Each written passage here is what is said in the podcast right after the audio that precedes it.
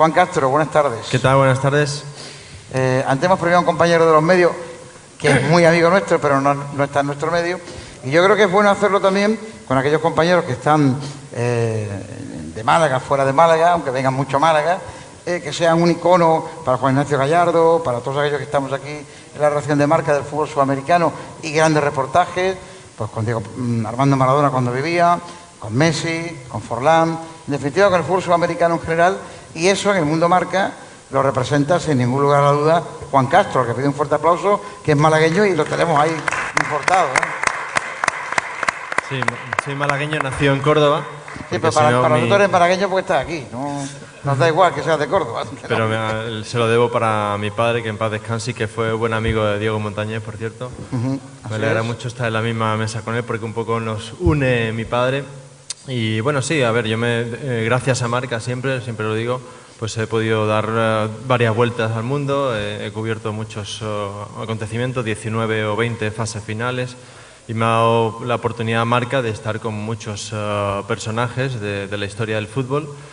Y, y, bueno, ahí hemos estado, ¿no? dándole la vuelta al mundo y sobre todo yo creo que es una reivindicación más que de Juan Castro, más que de Marca también del reporterismo. ¿no? Yo creo que el reporterismo debe seguir existiendo en estos tiempos en los que el periodismo parece que ya eh, ha mutado. Creo que es importante la figura del reportero que esté en los sitios, que entrevista a los personajes, que esté en los países, que gaste suelas, que consuma aviones y que pueda estar en los sitios. Y gracias a Marca, pues a mí he tenido esa oportunidad. ¿no? Tienes muchas anécdotas con, por supuesto, Maradona, con Messi, con Forlán, sobre todo con Maradona también y con Dieguito con Forlán, pero tú guardas algo especial de todos esos grandes personajes que son los que realmente inundan las televisiones, los vídeos, las páginas de los periódicos, las webs ahora, eh, las emisoras de radio, ¿no? Eh, las aplicaciones de emisoras de radio los podcasts durante tantos años, en otra época incluso en la actual.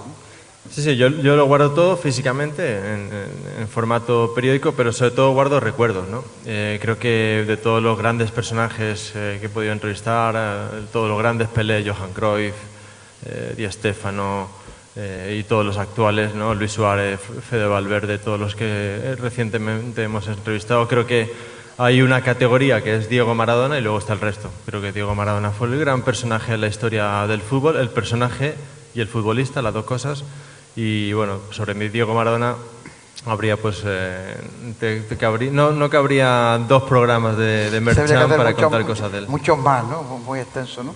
Eh, porque en este tema no sé si coincidió, ¿no? Con Diego Armando Maradona en el tiempo, no llegó a, conseguirlo. Buenas tardes. ¿Qué tal? Buenas tardes. De todos los que estáis hablando, eh, coincidía hasta con Cruyff. ¿Con Johan Cruyff también? Sí, él era su último año y el mío era el primer año, el 77-78, y ganamos la Copa del Rey en, en Madrid. Después el resto, como estáis mencionando, porque a mí siempre me pregunta, oye, ¿tú has jugado con Maradona? Le digo, no, perdona, Maradona ha jugado conmigo, porque yo ya estaba antes allí, ¿no? Y he tenido la gran suerte de, conocerlos a todos y, vivir vestuario con ellos, que es donde realmente se ven a las personas, a los jugadores de fútbol. Eh, tenemos una imagen que nada tiene que ver con la que es la del vestuario, de, las personas. Ahí es donde se ve la persona y no el jugador de fútbol. Eh, Diego Montañez, hace un momento con la Copa del Rey, no te he subido, porque quería subirte con tu buen amigo, hermano prácticamente ya, y amigo nuestro, Pepe Hernández de Tesesa, pero claro, el compendio de la Copa, esa Copa ha sido una Copa inesperada para muchos, no para mí, yo tenía claro que si yo viajaba a retransmitir 12 años después era para traerme la Copa, ¿no? Si no sabéis que iba un Navarro además, si no, no iba. Pero en cualquier caso, esa Copa, esa emoción de volver otra vez a levantar un título extraordinario e impresionante, ¿no? Sí, bueno, yo... Tantos años con el club, de médico del club, cercano al club, en fin. 40, años, unos pocos. Se dice pronto, ¿eh? Y, bueno, y lo considero, eh, ya no estoy, estoy jubilado, pero lo considero como mi club y mi casa. Eh, pregúntale a tu amigo Antonio Jesús López Nieto, cuando lo veas, ¿qué le dije cuando se iban de viaje? Le dije, Antonio Jesús, vamos a traernos la copa. Y se lo dije con toda seriedad. Yo creo que diría, este está ya un poco tocado. Estaba convencido de que nos traíamos la copa. ha sido algo maravilloso realmente. Y bueno, estoy con mi, buen amigo Pepe, cualquier horror, y con mi buen amigo Juan Castro, del cual de su padre era íntimo amigo mío. Que había venido con su alegría de verlo aquí. Que había venido con su Carolina Hernández. Pero no quiero que se me olvide porque es verdad, me llamó al orden el otro día Héctor Estequín, lleva razón, el santuario del baloncesto malagueño de las tertulias, era pizzería Trastebre, era su padre Héctor, Paco Regel, que en paz descanse, también el padre como es natural, y eso era un, con caja de ronda, sobre todo, no con mayoral, es una semilla que creció ahí y que ayudaron mucho cuando hacía falta además. El otro día no sé qué me preguntaba, ¿qué, es lo mejor que has tenido en los 40 años? ¿Qué es lo que... Y, qué es lo peor? Y lo peor es la, pérdida de, mis amigos. Paco Moreno, Paco Rangel, Héctor Estequini, Javier Imbroda, Alfonso, Pipo Diano y José María Martín Urbano. Esa ha sido mi pena. Don José Hernández, Pepe, buenas tardes. Buenas tardes. El Málaga siempre tira de ti para los milagros que se pueden considerar como tales, pero este ya no es un milagro, esto ya sería una cosa. ¿Sabes dónde estamos? Supera los milagros, ¿no? Casi peor que la copa que acabamos de ganar. Aunque no es imposible, mientras hay vida y esperanza. Bueno, yo eh, tengo mucha, mucha fe, eh, confío en los jugadores, confío en el entrenador y pienso que sí nos vamos a quedar, ¿eh? O sea, yo no soy negativo. Eh, si hablamos antes del partido contra Zaragoza, pues eh, estaba, si ahí perdíamos estábamos eh, en segunda vez, pero mm, vi el equipo muy, muy motivado, incluso contra el Granada lo vi muy bien, hubo un fallo, eso puede pasar a cualquiera, pero bueno, tengo confianza que, que nos vamos a quedar en Así que al final del domingo, si se gana, entramos en otra dinámica, ¿no? hay que ganar o ganar. No, no, es que ya no queda más. Ya a partir de aquí no hay otra, hay que ganar todos los partidos. ¿no? A Pepe tenemos, ya lo hemos premiado otras veces, pero esta vez la mención especial es porque estuvo ahí otra vez para aportar patrocinio publicitario hace un par de años. Hay quien se lo ha reconocido más, quien se lo ha reconocido menos. Nosotros teníamos la deuda, de reconocérselo.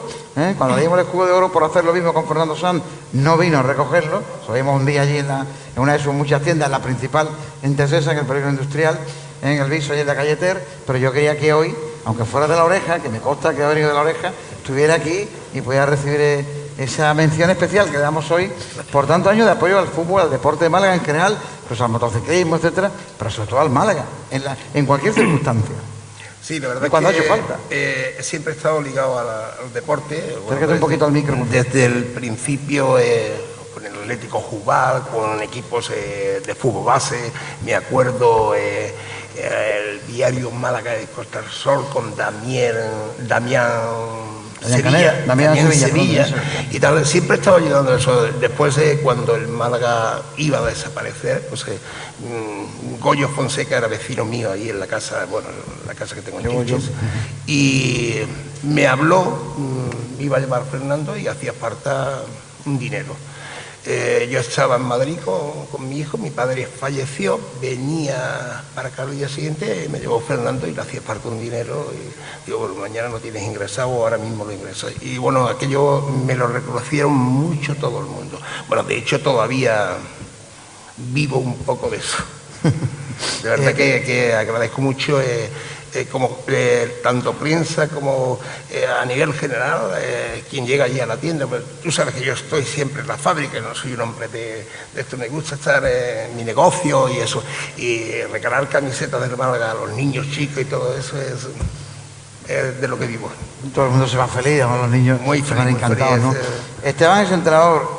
A ver, Boquerón, ¿cómo salimos de esta? Con 13 jornadas para el final hay que ganar siete partidos y empatar otro, y según los que fallen igual nos vale.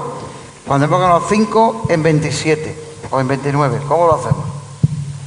Que tú cogiste al Jerez y hiciste un milagro en su día, al Hércules lo llevaste a primera división, cuando llevaba al Hércules a primera era un, follón, y sigo diciendo, lo digo aquí, con, delante de muchas personas y los que no están escuchando en Radio Marca, aunque algunos piensan que la gente cuando tiene una de estas desfasada, que pregunten al de Bosque con el Mundial y las dos Eurocopas, ¿no? Pero al final, el no valorar lo que tienes de casa, hemos fichado a Pellicer, menos mal, el buscar siempre fuera lo que a lo mejor dentro te lo puedo resolver con la experiencia de momentos muy graves como ha tenido Esteban en varios clubes.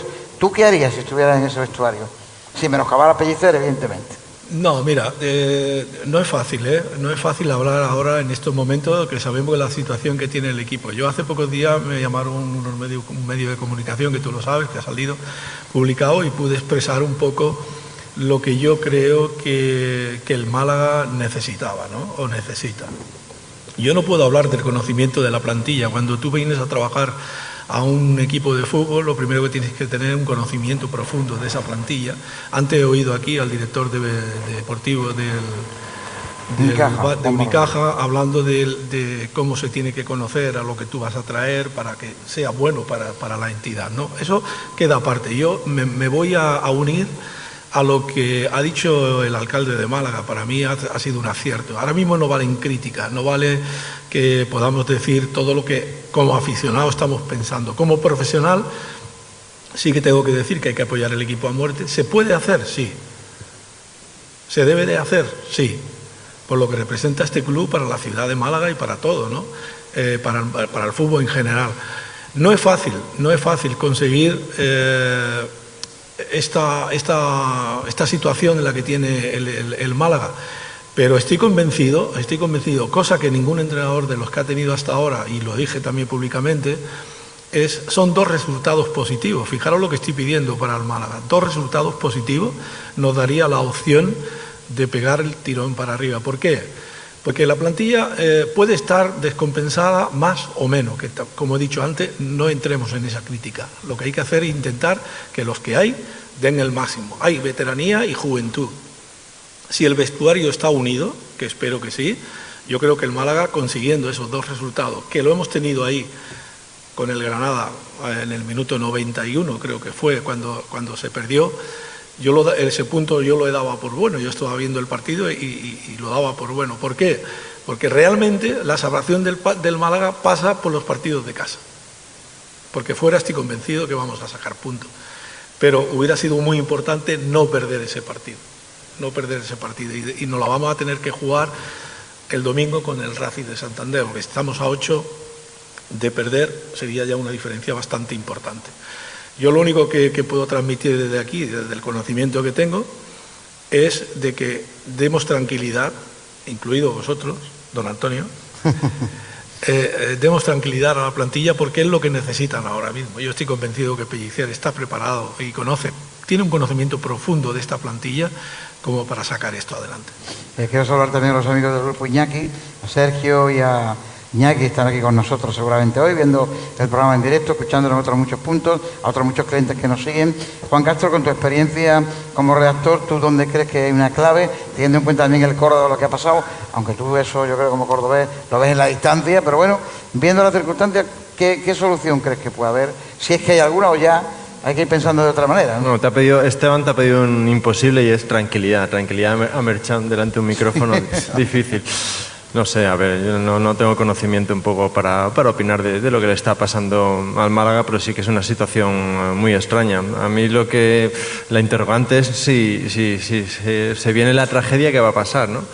Eh, ojalá no, se venga, ¿no? Pero yo creo que parece muy complicado. La verdad es que mm, desde fuera eh, no sé qué ha pasado porque todos opinábamos que la plantilla que había, que había hecho Gaspar, aunque tú sé que no estás de acuerdo, pero yo lo eh, dije en su momento. decíamos eh, que era de las más importantes de segunda división.